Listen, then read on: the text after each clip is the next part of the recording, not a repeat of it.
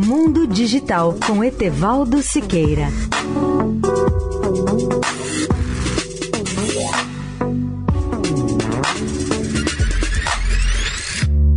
Olá, amigos da Eldorado. Continuo hoje a comentar a opinião de Humberto Eco sobre a internet. Para o grande pensador italiano falecido em 2011, seria preciso criar uma teoria da filtragem, uma disciplina prática baseada na experimentação cotidiana com essa rede social. Sua sugestão básica é que as universidades elaborem uma teoria e uma ferramenta de filtragem que funcione para o bem do conhecimento e ressalta: conhecer é filtrar. E no caso da internet, essa rede mundial ainda é um mundo selvagem e perigoso. A imensa quantidade de coisas que circula é pior do que a falta de informação.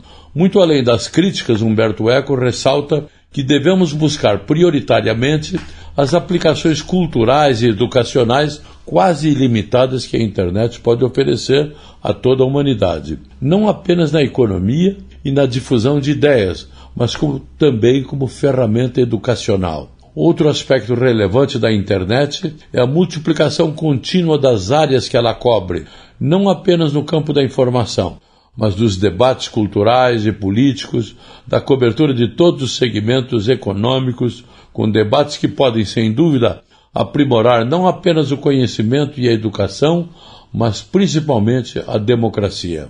Etevaldo Siqueira, especial para a Rádio Eldorado. Mundo Digital com Etevaldo Siqueira.